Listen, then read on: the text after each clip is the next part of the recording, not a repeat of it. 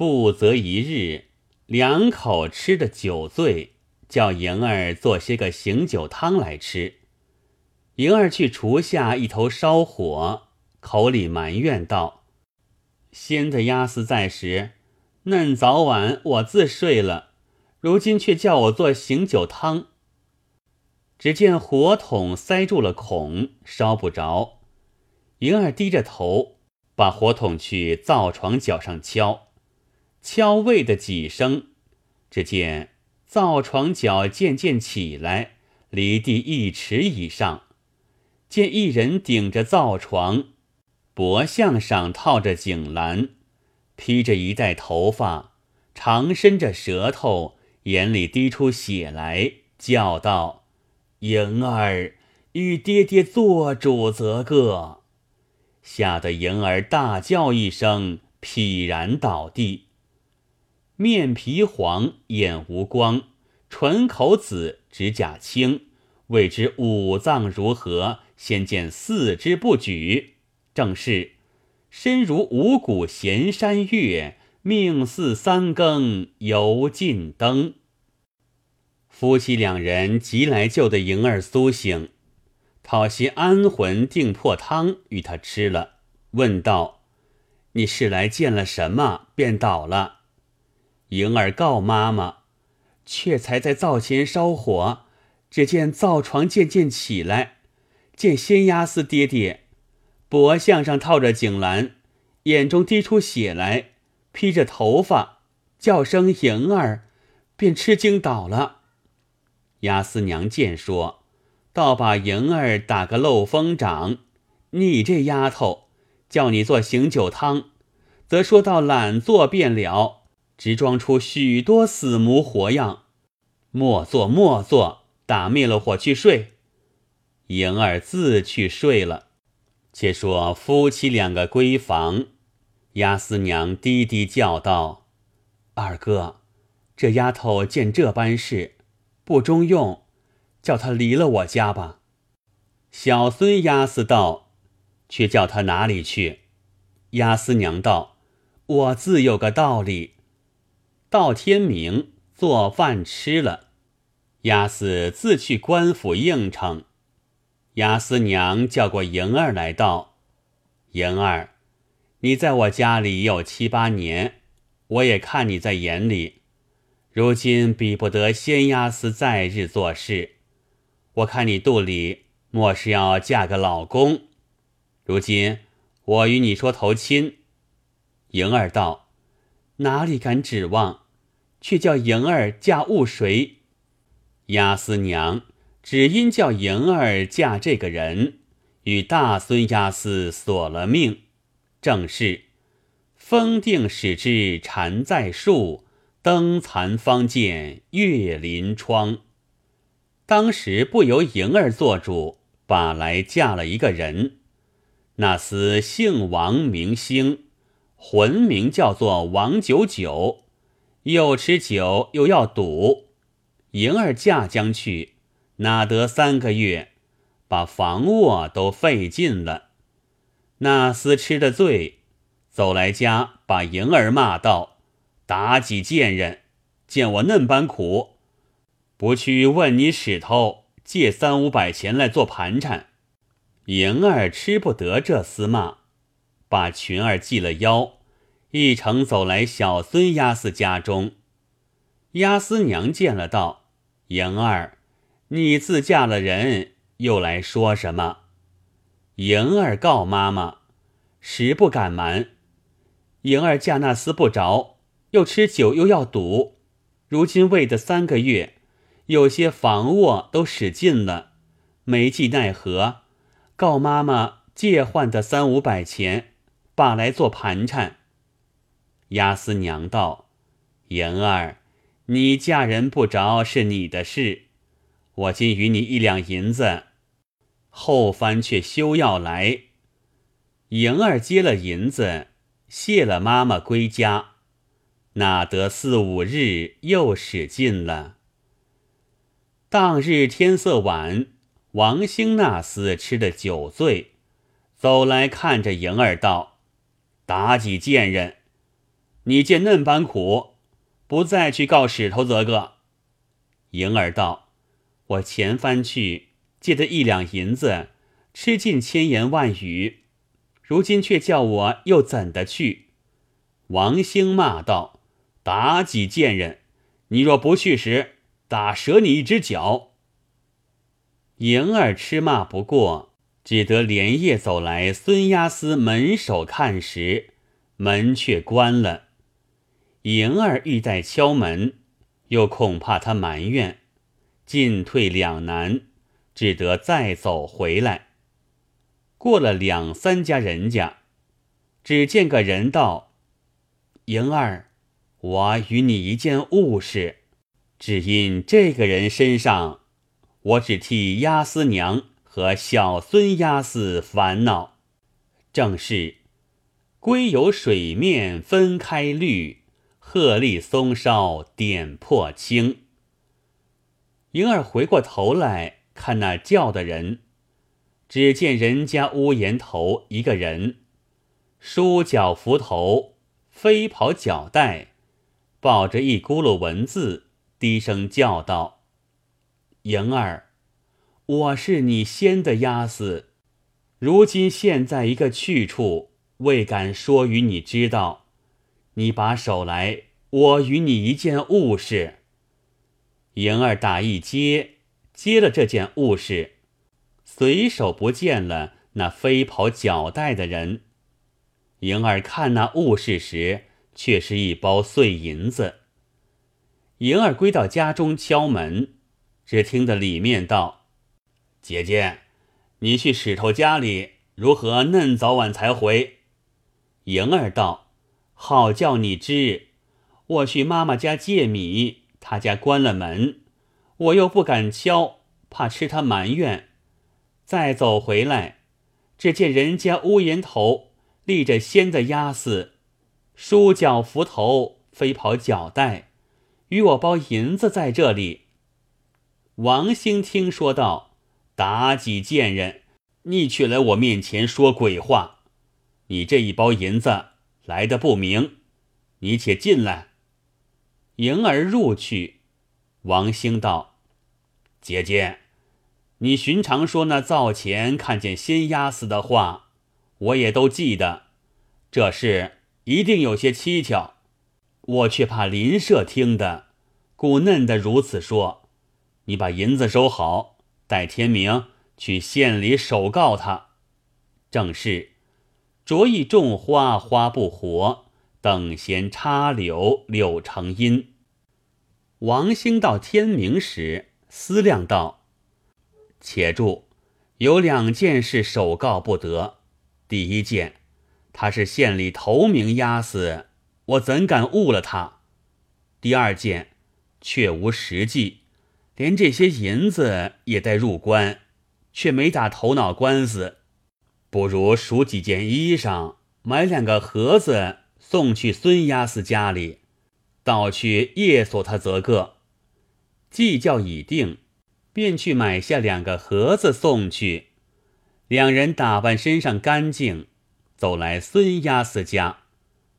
押司娘看见他夫妻二人身上干净，又送盒子来，便道：“你哪得钱钞？”王兴道。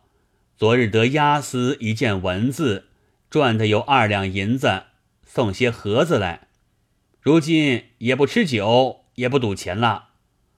押司娘道：“王兴，你自归去，且叫你老婆在此住两日。”王兴去了，押司娘对着莹儿道：“我有一柱东风带月愿香要还。”我明日同你去则个。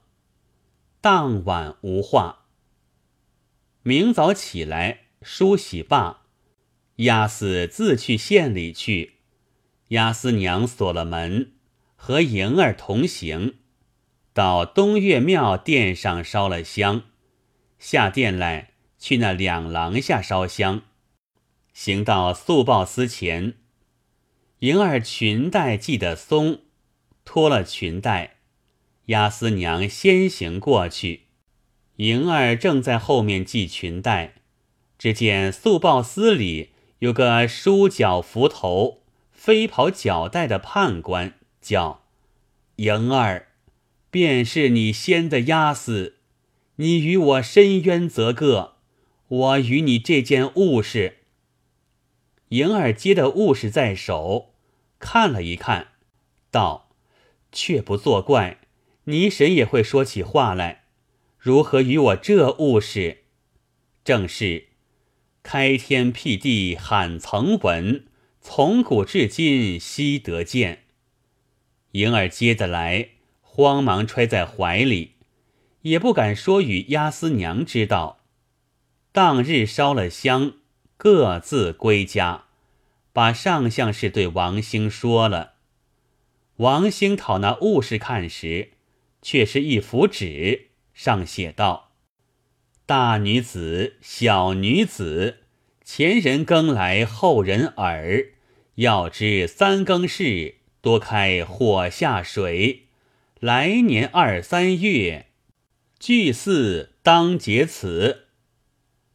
王兴看了，解说不出，吩咐莹儿不要说与别人知道，看来年二三月间有什么事。年指间。到来年二月间，换个知县，是泸州金斗城人，姓包名整，就是今人传说有名的包龙图相公。他后来官至龙图阁学士，所以叫做包龙图。此时做知县还是出任。那包爷自小聪明正直，做知县时。便能剖人间暧昧之事，断天下狐疑之欲。到任三日，未曾理事。夜间得其一梦，梦见自己坐堂，堂上贴一联对子：“要知三更事，多开火下水。”包爷次日早堂，唤何当立书。将这两句叫他解说，无人能识。包公讨白牌一面，将这一联楷书在上，却就是小孙押司动笔写毕。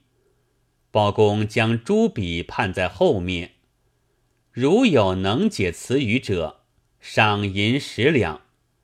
将牌挂于县门，轰动县前县后。官绅私绅挨肩擦背，只为他那赏物，都来赌先争看。却说王兴正在县前买枣糕吃，听见人说知县相公挂一面白牌出来，牌上有二句言语，无人解得。王兴走来看时，正是速报司判官。一幅纸上写的话，暗的吃了一惊，欲要出手。那新知县相公是个古怪的人，怕去惹他，欲待不说，除了我，再无第二个人晓得这二句话的来历。买了枣糕回去，与浑家说知此事。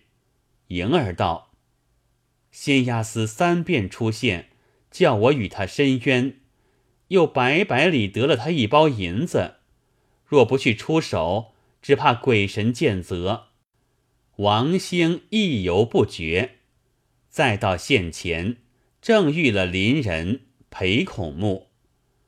王熙平熙晓得裴孔目是知事的，一手扯到僻静巷里，将此事与他商议，该出手也不该。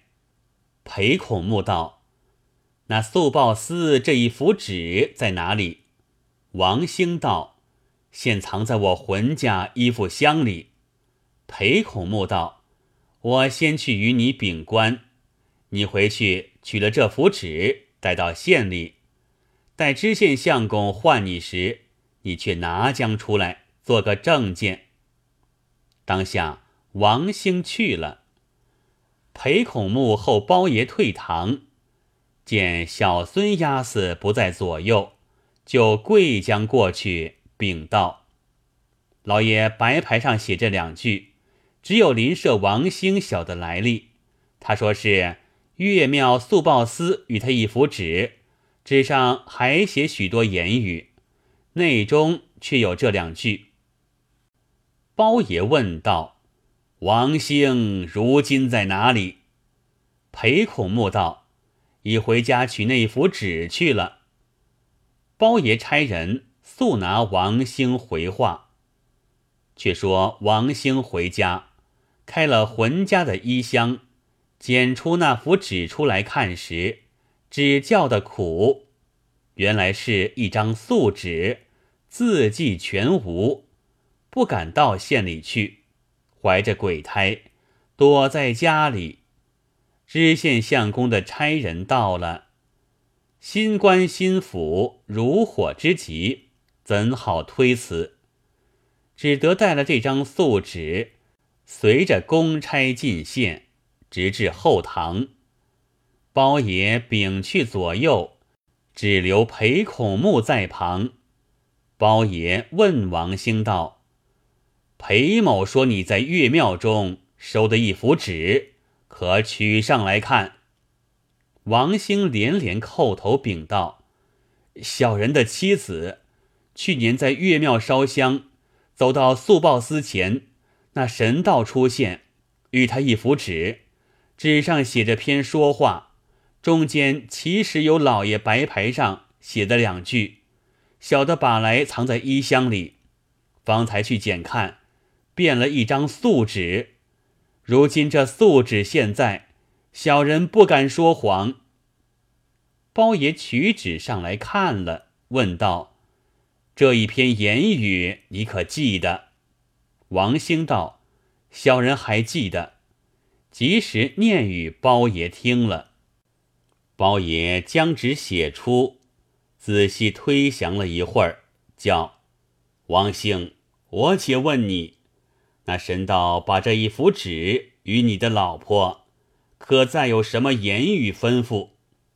王兴道：“那神道只教与他伸冤。”包爷大怒，喝道：“胡说！做了神道，有甚冤没处伸的？偏你的婆娘会替他伸冤。他到来央你，这等无稽之言，却哄谁来？”王兴慌忙叩头道：“老爷。”是有个缘故，包爷道：“你细细讲，讲的有理有赏。如无理时，今日就是你的开棒了。”王爷禀道：“小人的妻子原本服侍本县大孙押司的，叫做莹儿。因算命的算那大孙押司，其年其月其日三更三点命里该死。”何妻果然死了，主母随了如今的小孙押死，却把这莹儿嫁出与小人为妻。小人的妻子初次在孙家灶下看见仙押司现身，项上套着锦兰，披发吐舌，眼中流血，叫道：“莹儿，可与你爹爹做主。”第二次夜间。到孙家门首，又遇见仙押司，梳脚扶头，飞袍脚带，把一包碎银与小人的妻子。第三遍，岳庙里速报司判官出现，将这一幅纸与小人的妻子，又嘱咐与他申冤。那判官的模样，就是大孙押司。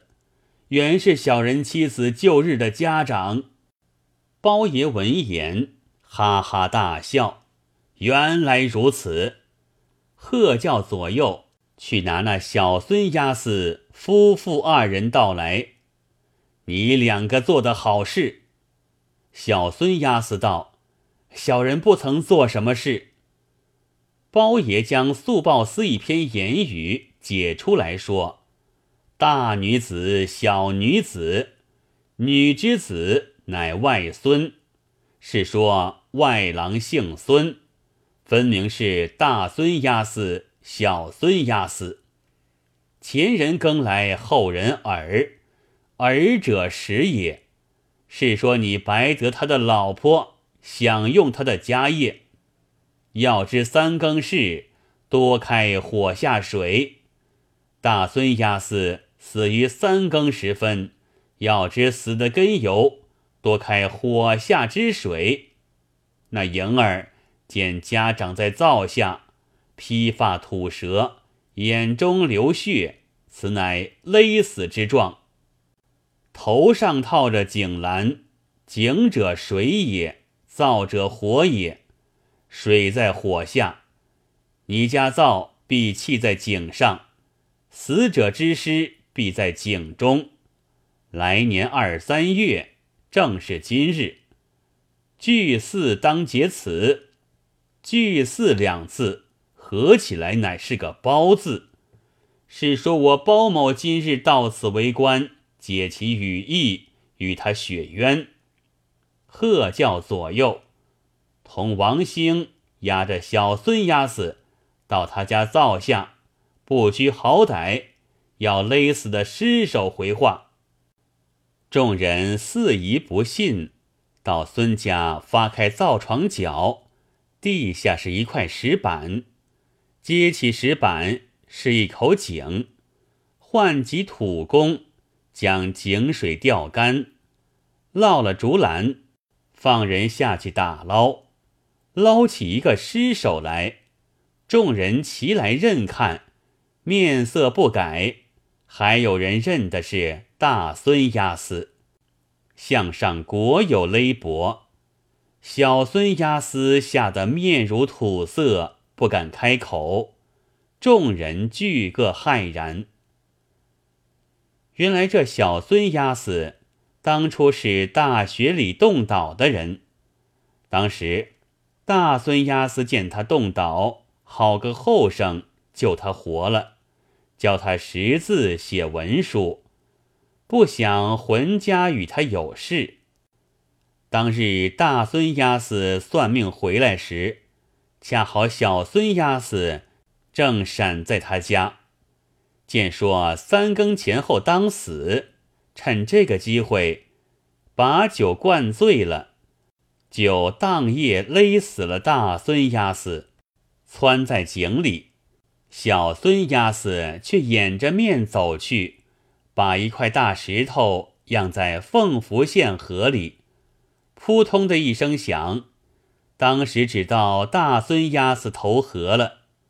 后来却把灶来压在井上，此后说成亲事。当下众人回复了包爷，押司和押司娘不打自招，双双的问成死罪，偿了大孙押司之命。包爷不失信于小民，将十两银子赏与王兴。王兴把三两谢了裴孔目，不在话下。包爷出任，因断了这件公事，名闻天下。